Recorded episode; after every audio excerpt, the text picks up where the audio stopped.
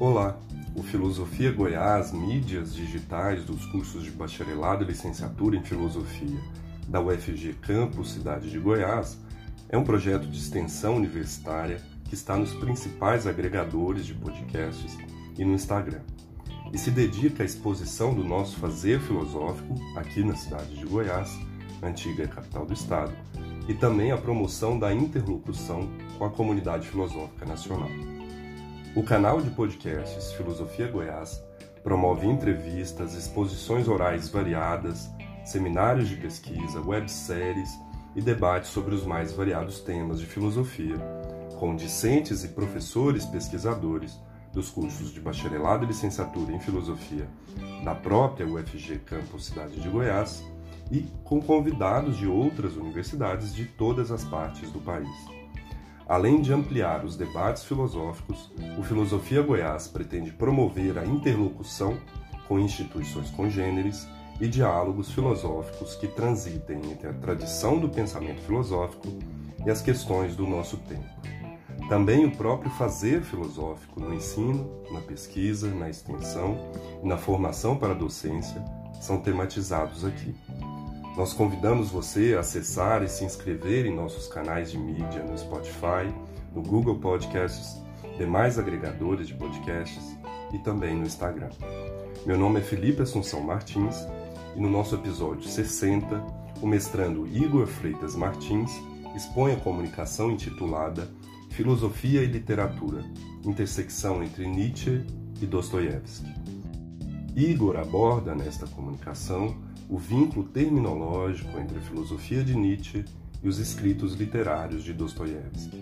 Tal vínculo é encontrado, segundo ele, nas delimitações dos tipos psicológicos apresentados nos livros Genealogia da Moral e Memórias do Subsolo, partindo do pressuposto de que o próprio Nietzsche considerou Dostoiévski como um dos maiores psicólogos de seu tempo e influenciou a própria filosofia nietzschiana. É a partir disso que Igor almeja demonstrar, pelo menos minimamente, o quanto essa afirmação pode ser verificada na obra de ambos.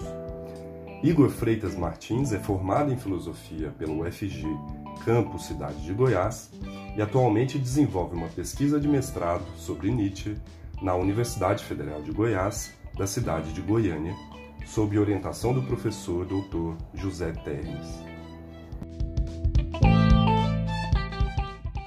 Saudações a todos os ouvintes. Meu nome é Igor Freitas Martins. Atualmente eu estou mestrando em filosofia pela Universidade Federal de Goiás. Eu tenho realizado pesquisas sobre filosofia de Michel Foucault, mas hoje eu vou falar um pouco sobre um dos seus mestres, que no caso é o Friedrich Nietzsche. Antes de iniciarmos o conteúdo propriamente dito, quero rapidamente expor o objetivo principal dessa comunicação. Muitos pensadores são conhecidos por demonstrar um olhar atento em relação ao comportamento humano. No limite entre a filosofia e a psicologia, tais pensadores se aventuram no campo da valoração moral, dos afetos, das faculdades psicofísicas. E entre as teoréticas do psicofísico, se pudermos utilizar este termo, estão as obras filosóficas de Friedrich Nietzsche e as obras literárias de Dostoiévski. É claro que não pretendemos aqui expor todo o aspecto psicofísico das obras desses diferentes autores. Mais precisamente, esta comunicação pretende analisar a décima sessão da primeira dissertação encontrada na obra Genealogia da Moral, do Nietzsche, e também analisar a terceira sessão da primeira parte encontrada na obra Memórias do Subsolo, Dostoiévski. E a questão principal não é analisar os dois trechos separadamente, mas mais que isso, é preciso ver a, se essas concepções desses dois autores podem produzir uma possível comunicação. Temos consciência de que o próprio Nietzsche, em Crepúsculo dos Ídolos, afirmou que Dostoiévski foi um dos únicos psicólogos que tiveram algo a ensinar para ele, para Nietzsche. Então buscamos demonstrar minimamente essa afirmação de que há relação entre o que Nietzsche escreveu e o que Dostoiévski escreveu. É possível colocar a questão dessa maneira: será que o comportamento humano, no âmbito psicológico ou psicofísico, analisado minuciosamente por Nietzsche, ele vai de encontro com aquilo que Dostoiévski já havia estudado no passado ou escrito na sua obra literária. É possível apontar semelhanças entre as ideias dispostas nesses dois trechos que citados anteriormente. Então tentaremos através dos apontamentos de algumas citações buscar um ponto em comum entre esses dois autores. E por isso também é, vem a justificação do, do, título da comunicação, que é Filosofia e Literatura, intersecção entre Nietzsche e Dostoiévski. Na décima sessão da primeira dissertação, constituído do livro Genealogia da Moral, Nietzsche discorre sobre a rebelião escrava na moral. Essa rebelião ocorreu, de acordo com o nosso pensador, no mesmo momento em que o ressentimento começou a edificar valores, edificar valores. Então, diferente do homem da moral nobre, que logo a gente vai expor sobre ele, Nietzsche aponta o homem da moral escrava como aquele que não consegue se vingar através de ações diretas. Então, diante de uma impotência, o homem, esse tipo de homem específico, da moral escrava, ele se limita a uma vingança imaginária e desenvolve um ressentimento que fabrica valores concordantes com a incapacidade de vingar. É, a moral escrava ela valora de forma completamente diferente da moral nobre. Esta, no caso a moral nobre, ela não, não, é, não é identificada com a moral escrava, é diferente, totalmente diferente. Ela nasce de um triunfante, agora eu cito Nietzsche, nasce de um triunfante sim a si mesma, enquanto aquela, já de início, diz não a um fora, um outro um não eu. Então essa moral escrava ela só existe porque existe um mundo que lhe é exterior e oposto. Ela precisa desse mundo para poder negá-lo e, e, se fazer enquanto negação. Se a moral escrava ela produz valores, é porque ela se depara com uma impotência diante do mundo. E é essa impotência que vai produzir esse não ao exterior de si, direcionado ao outro. Então a moral nobre que é diferente, né? Então, por outro lado, a moral nobre inicia o ato valorativo de dentro, isto é, ela inicia a produção dos valores através de uma autoaceitação. Ela diz sim a si mesma. O outro, para a moral nobre, ele só é enxergado enquanto contraste. Ele não é elemento primário no ato de valorar. Se a moral nobre diz não ao outro, é secundariamente. É somente porque o outro é incompatível com o sim que ela atribui a si mesma. Então agora eu cito Nietzsche de novo. O modo de valoração nobre advém, é, abre aspas, ela advém desta maneira, abre aspas, ele age e cresce espontaneamente. Busca seu oposto apenas para dizer sim a si mesmo, com maior júbilo e gratidão. Seu conceito negativo, o baixo, comum, ruim, é apenas uma imagem de contraste, pálida e posterior em relação ao conceito básico, positivo, inteiramente perpassado de vida e paixão. Nós, os nobres, nós, os bons, os belos, os felizes. O outro, na perspectiva da valoração do nobre, só aparece num segundo momento. Aqui já fechei aspas. Depois que o sim primário a si ele foi efetivado.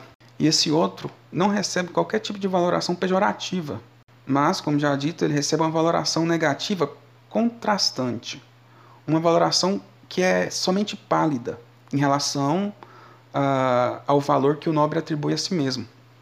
Então, o modo de valorar do, moral impregna no homem nobre positividades. Sim a nós, nós os belos, os grandes, nós os justos.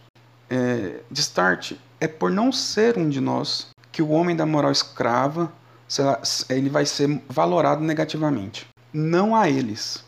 Não a eles, porque não são como nós. Porque não são. Porque são menores. Porque são comuns. São, enfim, ruins. Não são a gente. Então, ao tratar de afetos específicos, Nietzsche ele nota que a felicidade, também como a vingança, aparece de formas distintas para o homem nobre e para o homem escravo. Ou, como ele vai falar, o homem do ressentimento. Como salienta o autor alemão, os nobres, abro aspas, sendo homens plenos, repletos de força e, portanto, necessariamente ativos, não sabiam separar a felicidade da ação. Fecho aspas. O homem nobre é necessariamente ativo. Até mesmo a forma de sua valoração se inicia com uma atividade positiva. A felicidade do homem nobre, ela não precisa ser medida através das ações dos outros, justamente porque o nobre parte de si para fazer tal, media tal medição.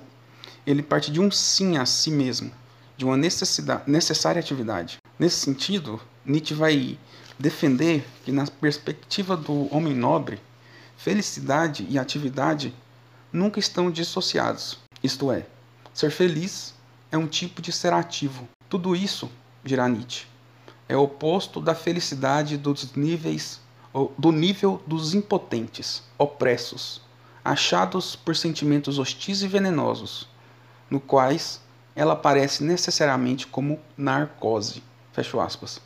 A felicidade, então, para o escravo é justamente o inverso da felicidade nobre. A felicidade escrava não tem nada de atividade cheia de vida do nobre. Enquanto a felicidade nobre não difere de uma atividade, a felicidade escrava está mais ligada ao âmbito da passividade, da paz, do descanso, da meditação. Diante de si, o nobre é franco. Ele não ousa mentir para si, pois o sim brilha em suas ações. Já o homem do ressentimento ama os refúgios, é, abro aspas, os subterfúgios, os caminhos ocultos.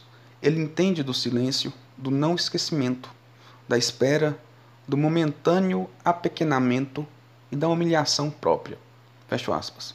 Então disso decorre que o homem da moral nobre é, em certo sentido, ingênuo se comparado ao homem da moral escrava.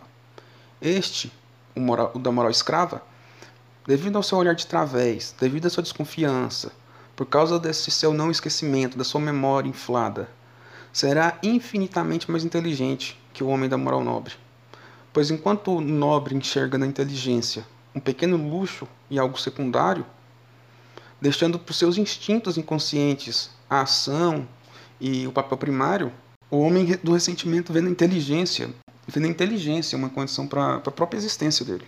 Então, o homem da moral nobre, ele não consegue levar a sério os seus inimigos, nem mesmo os malfeitos que ele, que ele mesmo produziu. E isso porque eles são de naturezas plenas, fortes, e têm um excesso de força plástica.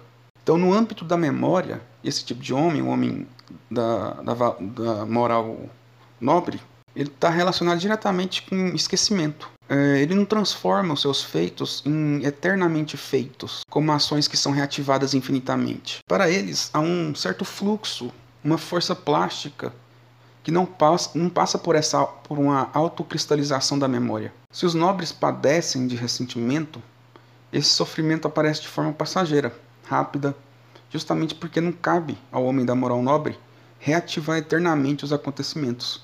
Isto é, não cabe ao nobre, para deixar em termos mais claros, ressentir os afetos. O ressentimento se consome imediatamente, por isso ele se transforma em veneno, e por isso ele não se transforma em veneno.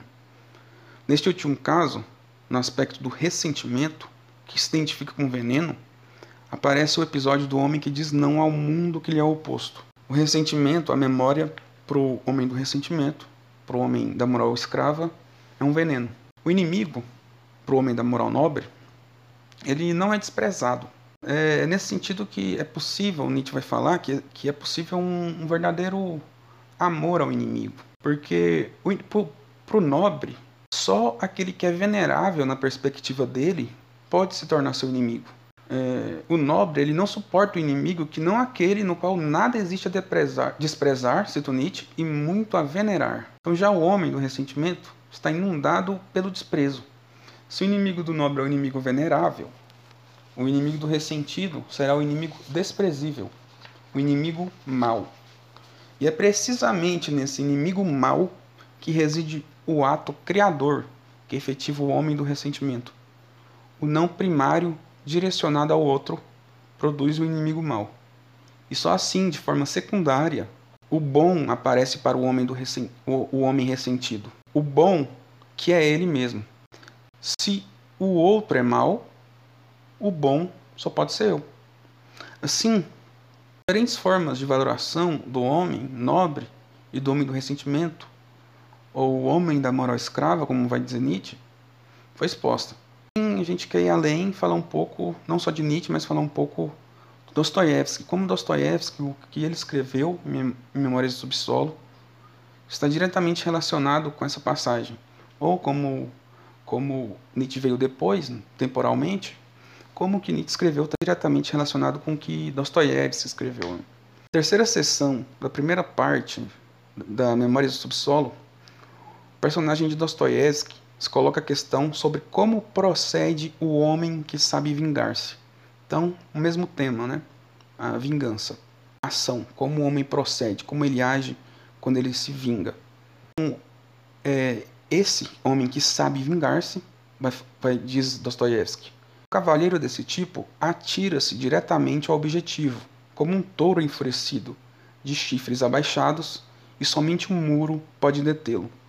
Isso quer dizer que Dostoiévski ele enxerga nesse tipo de homem, tipo que ele chamará de homem de ação, alguém que ao se vingar é tomado completamente por esse sentimento, sentimento de vingança, ele rompe em direção ao seu objetivo. Então ele não afunda, não se afunda em questionamentos. Ele se depara com o sentimento de vingança, ele não entra em dúvida. Ele age e se vinga. Esse tipo de homem, dirá Dostoiévski, é homem normal, é homem autêntico. É um homem estúpido, é certo. Mas isso não, não lhe impede de agir. Ele é o homem estúpido porque não é, não é o homem da consciência, é o homem da ação. E a antinomia, antinomia do homem da ação, seu contrário, é o homem da consciência hipertrofiada, como dirá o Dostoiévski. Tomemos este homem, assim como homem de ação, no momento em que se ofende e quer vingar-se. O que ocorre? Nele se acumula rancor. Nele, o sentimento de vingança chia Diferente do homem, do homem de ação, que vê na vingança um ato de justiça, o homem de pensamento não vê justiça nenhuma, devido à consciência hipertrofiada que ele possui. Não existe a justiça em si. A justiça é só uma máscara. Então, sem partir para ação direta, esse tipo de homem, o da consciência hipertrofiada, ele já conseguiu acumular em torno de si, Dostoiévski, além da torpeza inicial, uma infinidade de outras de torpezas, na forma de interrogações e dúvidas. Em outras palavras, o homem da consciência hipertrofiada pensa, e a elaboração do pensamento freia em relação à vingança pela ação. Sem poder agir, o homem da consciência hipertrofiada, ele se reclusa e se envenena com seu rancor. De acordo com Dostoiévski, abro aspas, tal homem há de lembrar 40 anos seguidos sua ofensa até o derradeiro e mais vergonhoso pormenor, e cada vez acrescentará por sua conta novos pormenores, ainda mais vergonhosos. Fecho aspas. Dito de outra forma, impotente na ação devido à sua consciência hipertrofiada, o homem de pensamento ele transforma em apotegma a ofensa que ele sofreu e também a vingança que ele quer perpetrar. A vingança da ofensa sofrida passa a ser algo memorável e, e também imaginável. Então Dostoiévski nota que o homem de ação e o homem de pensamento reagem de formas diferentes em relação ao impossível, em relação, é, digamos, ao muro que impede os seus objetivos, ao, a esse limite é, factual. O homem de ação ele se conforma imediatamente diante do impossível. Quando, então, quando ele se depara com um muro, com essa barreira que impede a conclusão dos objetivos, esse tipo de homem, o homem da ação, ele cede. O muro é como um 2 mais 2 é igual a 4. Isto é, um muro é realmente um muro e não há questionamento sobre isso. Já o homem da consciência hipertrofiada se perguntará: que tem o eu com as leis da natureza e com a aritmética?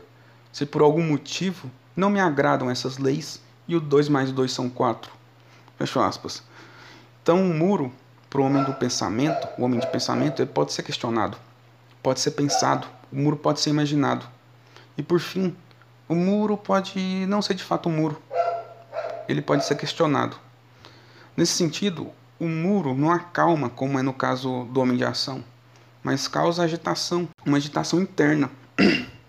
O muro ele não serve de pretexto para a calmaria, pois, pensando bem, pensará né, o homem de consciência hipertrofiada, é bem possível desviar dele.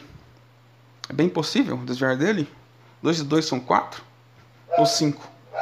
Então Dostoiévski conclui a terceira sessão da primeira parte afirmando que o homem de pensamento, esse homem do pensamento lógico, deduzirá que ninguém tem culpa pelo muro existir. Não há ninguém a quem se deve direcionar o rancor. O homem de pensamento acabará vendo no muro uma grande confusão. Não nos, abro, abro aspas, não nos sabe o que, não se sabe quem, mas que, apesar de todas essas ignorâncias e fraudes, sentis uma dor. E quanto mais ignorais, tanto mais sentis a dor. Fecho aspas. Por fim, por causa desse, do tamanho de, da sua consciência, o homem de pensamento entra em inércia e não consegue nem apontar o que é que causa sua dor. Então, com os dois trechos, objetos de análise, que a gente acabou de expor, é necessário nesse momento agora edificar uma relação entre Nietzsche e Dostoiévski. E fica, na verdade, muito claro claro até demais que há uma relação. Porque a hipótese que a gente levanta é que, em muitos aspectos, essa, essa relação dá, se dá. E, em primeiro lugar, de saída é a divisão. Que ambos os autores eles dividem um homem em tipos psicológicos, tipos de homens que valoram a vida diferente. Então existem estilos de se portar no mundo. O homem não é uma unidade. Para Nietzsche existem o, o homem nobre, e o homem da moral escrava. Já para Dostoiévski, ele menciona o homem de ação e o homem de pensamento. Então, nessa duplicação do homem, não há uma coincidência entre os dois polos. Suas formas de valorar os acontecimentos eles não se assemelham. Os afetos que eles se debruçam são distintos. A segunda semelhança, que é possível notar, é a relação que o nobre e o ágil, o homem de ação, no caso Dostoiévski, ele mantém com a vingança. Para ambos os personagens, a vingança é realizada imediatamente. A ação e potência. Por outro lado, dentro dessa organização entre polos, o ressentido e o pensante da consciência hipertrofiada se assemelham no modo de se vingar também. Assim como o homem da consciência hipertrofiada, o homem do ressentimento, ele não se vinga imediatamente. Ambos são impotentes, ambos partilham da inércia. Por causa da falta de ação imediata na vingança desses dois últimos personagens, o rancor, o ressentimento, os envenena. A vingança é levada para o campo da imaginação, do pensamento, das artimanhas, do olhar de travessa, do não esquecimento. Não se trata, claro, da vingança daquele outro polo que analisamos anteriormente. Enquanto Nietzsche vai falar do ressentir que impede qualquer força plástica, Dostoiévski fala do terreno lamacento, que é formado pelas dúvidas do homem de consciência hipertrofiada. Então disso decorre que o homem da vingança imaginada, homem do ressentimento e homem da consciência hipertrofiada serão mais inteligentes que o homem da vingança imediata através da ação, homem nobre e homem de ação. O grupo do nobre e do ágil é um polo ingênuo se comparado aos ressentidos e hipertrofiados de consciência. Em ambas as elucubrações, no caso de Nietzsche e de Dostoiévski, existem a ideia de que há dois estilos de homem, dois tipos psicológicos. O homem de ação de Dostoiévski, assim como o nobre de Nietzsche, agem de forma semelhante. São ativos na vingança, possuem uma força plástica em relação à memória, não se envenenam com rancor, e são ingênuos. Por outro lado, o homem de pensamento de Dostoiévski e o homem do ressentimento de Nietzsche compactuam de semelhanças. Eles, eles não se vingam diretamente, mas imaginam uma possível vingança. Eles não esquecem da ofensa sofrida. O rancor lhes consome e os questionamentos aumentam. Em outras palavras, o ressentido e o homem da consciência hipertrofiada são mais inteligentes que o nobre e o homem de ação. Termino concluindo que foi possível demonstrar, sim, minimamente, que há semelhanças que existem entre esses dois tipos psicológicos desses diferentes autores mencionados. Isso foi feito focando apenas uma parte é, de, um, de pequenos livros desses autores. Indicar quão grande pode ser o número dessas relações que, possam, que podem ser encontradas entre essas duas obras, entre esses dois autores, é, eu acredito, um trabalho monumental.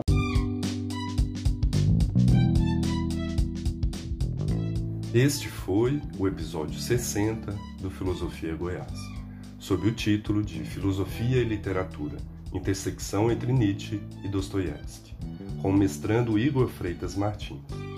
Colaboram ainda com Filosofia Goiás o professor e coordenador deste projeto de extensão, Cícero Oliveira, os professores Felipe Assunção Martins e José Gonçalo Armicos Palácios, e também os discentes Felipe Rodrigues Barbosa, Ingrid Thalissa de Brito, Janaína Teodoro Oliveira, José Otávio Abramo e Tiago Fernando Candalês. Nós somos o Filosofia Goiás, uma atividade de extensão universitária ligada aos cursos de bacharelado e licenciatura em filosofia da UFG, campus Cidade de Goiás, antiga capital do estado. Além do Anchor, Spotify Google Podcasts, você pode nos acompanhar no Instagram e entrar em contato conosco pelo e-mail filosofiargoiás@gmail.com.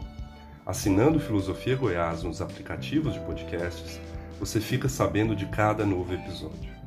Fique com a gente e até a próxima.